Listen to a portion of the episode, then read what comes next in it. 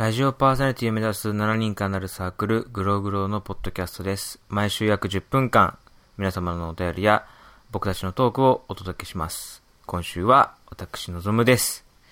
よろしくお願いします。ねえ皆さんも聞きながら、あの、メールとかね、あの、どんなことを書こうかなと考えながら聞いていただけると嬉しいんですけども、この間、お台場のあの、ショッピングモールに入ってる、あの、靴屋さんに行きまして、で、なんかメーカー直営店でね、結構綺麗な内装でずらっといろんな靴が揃ってて、いいなと思って。で、店員さんもすごい丁寧な対応してくれて、ビシッとした格好してたんで、ちょっとこうね、あの、緊張したんですけど、あの、いろいろ靴の種類とか、あの、色とか聞いて、あ、じゃあこれちょっと試しに履かせてください、なんて言って、あ、じゃあここに、あの、座ってくださいって言われて座って、で、靴、自分の履いてる靴脱ぐじゃないですか。で、えっ、と、脱いで、じゃあ履こうかなと思ったら、僕の足首をね、店員さんがおもむろに掴んで、どうするかと思ったらね、あの、店員さん、僕の目の前でこう、ひざまずく形でこう、膝立ちしてるんですけど、その、折りたたんでる方の自分の太ももに、僕の足をね、ドンって乗せて、で、靴をね、シュッてこう履かしてくれたんですよ。んで、その後、は、靴履いた状態でですよ。履いた状態で僕の足を、またその自分の太ももの上に乗せた状態で、あの、靴紐をキュッてこう結んでくれてね。だから僕が、その店員さんの太ももをこうずっと踏んづけてる状態で、試し履きしてもらっちゃって、なんか、サービスがいいとか悪いとかじゃなくて、なんか急に申し訳ない気持ちになっちゃって、いやいやいやいや、なんかそんなつもり、そんなつもりじゃない、そんなつもりじゃないみたいな。いやいや、踏むなんてそんな、滅相もない、むしろ踏まれたい、踏まれたいは違う、踏まれたいは違うね、踏まれたいんじゃないんだけど、それは別に全然違う話になっちゃうんだけど、その、踏んじゃう形になっちゃって、なんか、あれっていうか、いいサービスって、こういうんじゃないって思って、なんか僕の性格のせいなんですかね。なんか、い、変にね、丁寧に扱われたりするとね、なんかね、逆にごめんなさいになるんですよね。なんか。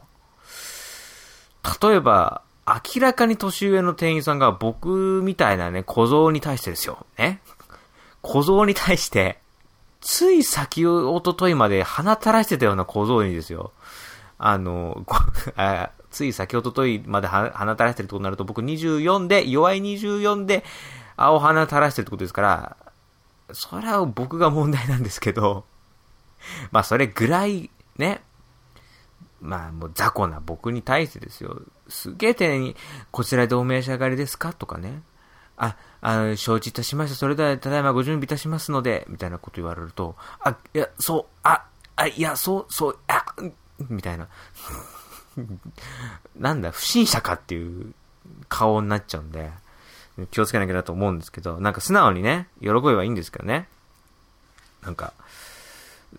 踏んづけちゃう形になってね、申し訳ない。で、その後だって、店内でさ、試し履きした靴を履いた状態で歩き回るわけですよ。で、フィット感試してくださいなんて言われるから、まあ歩き回って、じゃあって言って、あじゃあもうワンサイズ上のって言ったら、まだそのね、店内を歩き回ってこう汚れちゃってるはずなのに、その、僕の足をまた、何の躊躇もなく自分の太ももにドンって乗っけて、シュシュってほどいてね、また別の靴履かしてくれてみたいなずっとやられて、いやー、なんかね、妙な気分に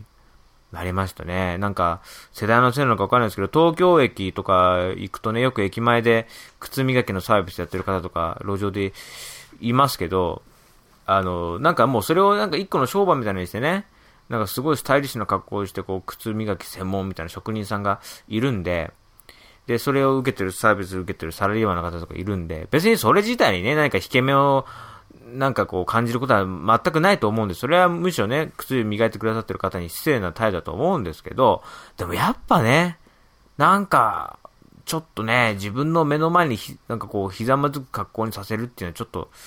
まあ、あれかなっていうね。この間の駅のこの、ゴミ箱に、ペットボトル捨てようと思ったら、ちょうど、掃除のおばちゃんが、その、ゴミ箱の袋を交換してるところでね。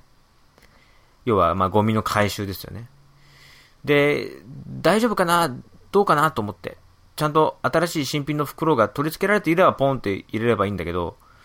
ちょうど取り付けてない時にね、空の何にも入ってないゴミ箱にカラカラカラーンって入れたら、それこそ申し訳ないから、なんかこう、間合いを測って、ちょっと近づいて、中を覗き込むか覗き込まないかぐらいのところから、ビニール袋の存在を、コンマ4、5秒で確認をした上で、よしと思って、あの、よし交換済みと思って、ペットボトルをポンって入れたら、そう、ゴミ袋の交換してたおばちゃんが、どうもありがとうございます。って。ええー、と思って。え、ペペットボトルを趣味で集められてる方ですか？みたいな、その、僕がこのゴミ箱にペットボトル捨てたとて、捨てたとてあなたは、そんなに多分ペットボトルコレクターでもないでしょうに、別に嬉しくはないでしょうに、ありがとうございますって言われて、ええー、と思って、そんな感謝されるところあったと思って。まあ、ポイ捨てしないでちゃんと入れてくれてありがとうなんですかね。なんかね、わかんないっていうか、ね、昔、すごいちゃんとね、ベルマーク集めてる人いたけどね、なんか、小学校の時は、ベルマーク回収箱みたいなのがあって、嘘でしょ？一日中、ベルマーク探しに費やしてますみたいなぐらい、ビニール袋パンパンにベルマーク詰めてくる子とかいたけど、その趣味をやられてるおばさまが、駅のゴミ箱の回収のバイトをされてるんだったら、俺がゴミを捨ててもありがとうございますって言って、言うだろうけども、それでもないだろうに、なんかね、急にね、過剰に親切されたり、意外なタイミングでありがとうって言われたりすると、ビクってなるんですよね。なんか、感謝とかね、難しい感じですよね。そう。まあね、じゃあ無言でいいかって言ったらね、無言もあれかもしれないですけどね。うん、なんか、うわ、もうすごい嫌なことを思い出しちゃったな。なんて、ここまですごい、まだ、まだ何も、何もまだ、あの、ネガティブなこと、せっかく今言えてなかったのに、ぐっと我慢しよう。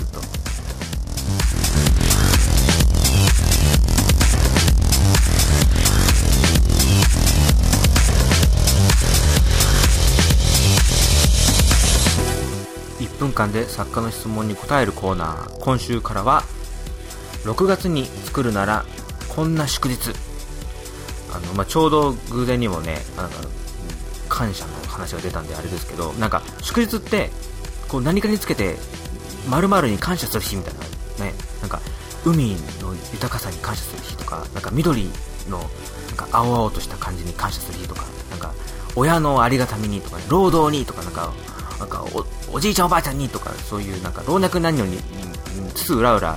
地球全体いろんなものになんか感謝感謝感謝感謝みたいな日じゃないですか。だからもうね、なんかね感謝疲れしてると思うんですよね。なんか、過度になんかもう、なんかありがためありがためって言われてるとなんか疲れちゃうからね。なんかあのー、もう感謝しない日とかでもいいんじゃないですかね。1日ぐらいね。なんかもう、ブータで急に、急に食券買ったと思ったら立て付けてガーとかで叫んでみたりとか、全然感謝し、何これ 何これ？何、何の日だよ、ね、マンションで挨拶しても、ちっとも挨拶返してくれないね、あの、子供連れの奥さんとか、すごいな、あ、いや、もう我慢できなかった、我慢。やっぱ我慢できなかったわ。最終的には、結局なんか、ネガティブなこと言って終わるんだな。ねえ、なんか難しいなと思う。なんか無言でね、終わるのもなんか、シュッとしないしね、かといってなんか過度にサービスされても困るしっていうなんか、か俺はものすごくめんどくさい人間っていうことでね、なんかね、あれですけどね、なんかもしね、あの、このトーク聞いて、お前、疲れてるの？みたいなメールを送りたいと思ったら、まあそのメールを、まあ送っていただきたいと思いますね。えー、メールアドレスは、グログロ0528アットマーク gmail.com、グログロ0528アットマーク gmail.com、スペルは glowgrow となっています。えー、続けてですね、数字の0528と、えー、打って送ってください。よろしくお願いします。というわけで、えー、まあ6月は、何にも感謝しなくてもいい月ということでそういう風に捉えれば、えー、少しは気が楽になるじゃないかなと思いますので、一緒に、えー、祝日のない6月を乗り切ってまいりましょう。さようなら。